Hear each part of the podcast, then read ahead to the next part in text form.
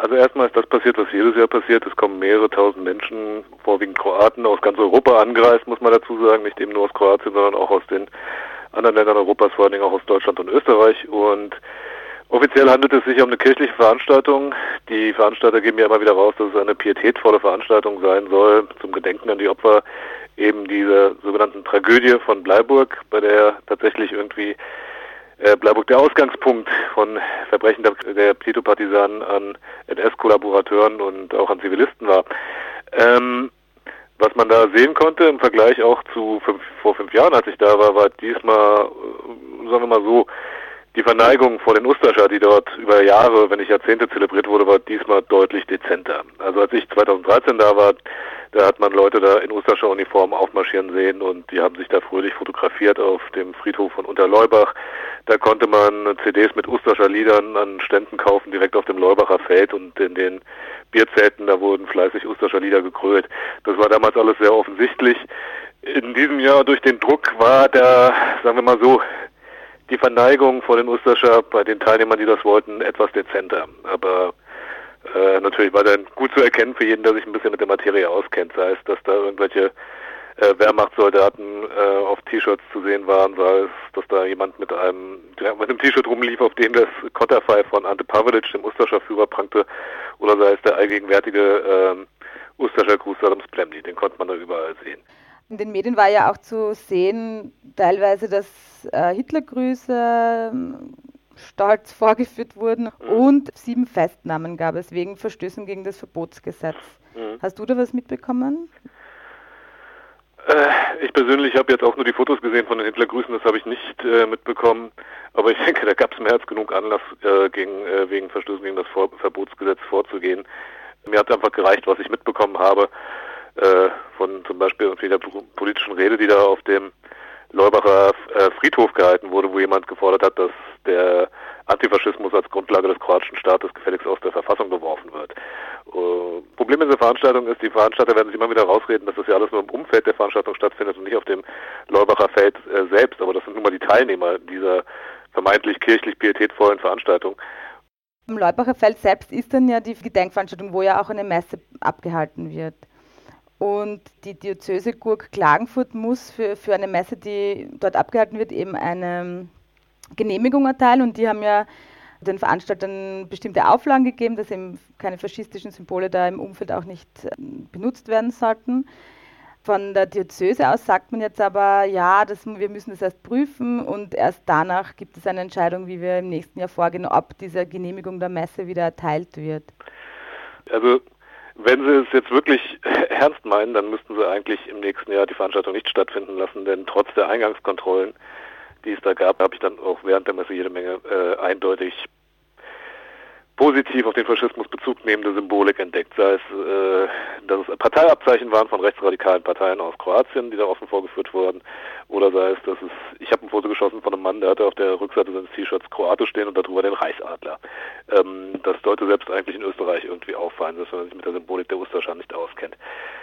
Ob das ausreicht, um da irgendeine kirchliche Veranstaltung zu verbieten, weiß ich nicht. Auf der anderen Seite, man muss sich einfach klar machen, die Veranstalter der Bleiburger Ehrenzug und so, glaube, das kriegen viele in Österreich gar nicht mit. Die sind äh, vorher in kroatischen Medien, haben sie sich überall als die großen Opfer dargestellt von einer bitterbösen Kampagne. Und äh, das Lustige daran ist, sie empfinden es äh, als Zumutung für sich, dass äh, jetzt von der Diözese äh, Auflagen gemacht wurden, wie es darf kein Alkohol ausgeschenkt werden, es dürfen eben keine Osterschaft äh, Devotionalien verkauft und Zeichen gezeigt werden. Ähm, Im Prinzip sind diese ganzen Auflagen, die die Diözese gemacht hat, ja eigentlich nichts anderes, als dass die Diözese sagt, ja, macht eine pietätvolle kirchliche Veranstaltung, wie ihr es eigentlich machen wollt, wie ihr es ja immer selbst betont. Und jetzt ist das auf einmal eine riesengroße Zumutung. Also ehrlich gesagt, die ganze Veranstaltung ist gekennzeichnet seitens der kroatisch-katholischen Kirche von einer unglaublichen Doppelzüngigkeit. Darum geht's. Und das sollte sich die Diözese klar sein und sich nochmal gut überlegen, ob sie da eigentlich sozusagen ihr Platz geben will für so eine Veranstaltung, die auch eigentlich einen ganz anderen Charakter hat, nämlich einen dezidiert politischen. Der AK Bleiberg-Blieberg äh, beschreibt es als Mythos, ähm, dass auf diesem Leubacher Feld eben ein angebliches Massaker passiert ist. Ist es deiner Meinung nach legitim, dort so ein Gedenken abzuhalten auf diesem äh, Gebiet? Es ist natürlich eine schwierige Frage, weil es sind vorwiegend NS-Kollaborateure, übrigens nicht nur Ustascha, sondern auch aus Serbien, Slowenien und sogar irgendwie Kosaken waren dabei, die dann irgendwie sich nach Bleiburg geflüchtet hatten. Ähm, es waren aber eben auch Zivilisten dabei, die und hin oder her, ob man, äh, wie man dazu steht, äh, es waren extra legale Erschießungen, die dann nicht in Bleiburg durchgeführt wurden, sondern eben dann wieder auf jugoslawischem Gebiet ich sage immer, wenn da Leute hinkommen würden, die da irgendwie ihre Familie verloren haben oder Angehörige und sonst was und dessen gedenken würden, von mir aus auch mit einem Gottesdienst, dann hätte damit wahrscheinlich niemand ein größeres Problem.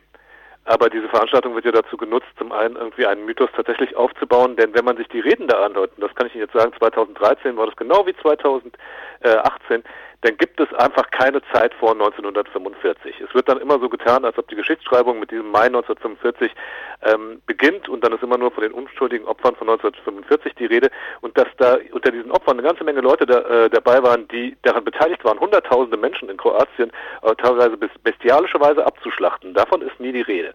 Und es gibt ähm, in meinem Artikel dazu geschrieben habe, ist dieser Opfermythos, das ist ein Fundament. Das ist ein politisches Fundament für eine Allianz, die da sozusagen in dieser äh, vermeintlichen kirchlichen Veranstaltung jedes Jahr aufs Neue zelebriert wird, nämlich die Allianz zwischen der kroatischen nationalistischen Rechten, teilweise der faschistischen kroatischen Rechten und der katholischen Kirche, die sich als Nationalkirche versteht. Und die Kroaten versuchen halt einfach eine durchgängige Opfererzählung für Kroatien zu entwerfen.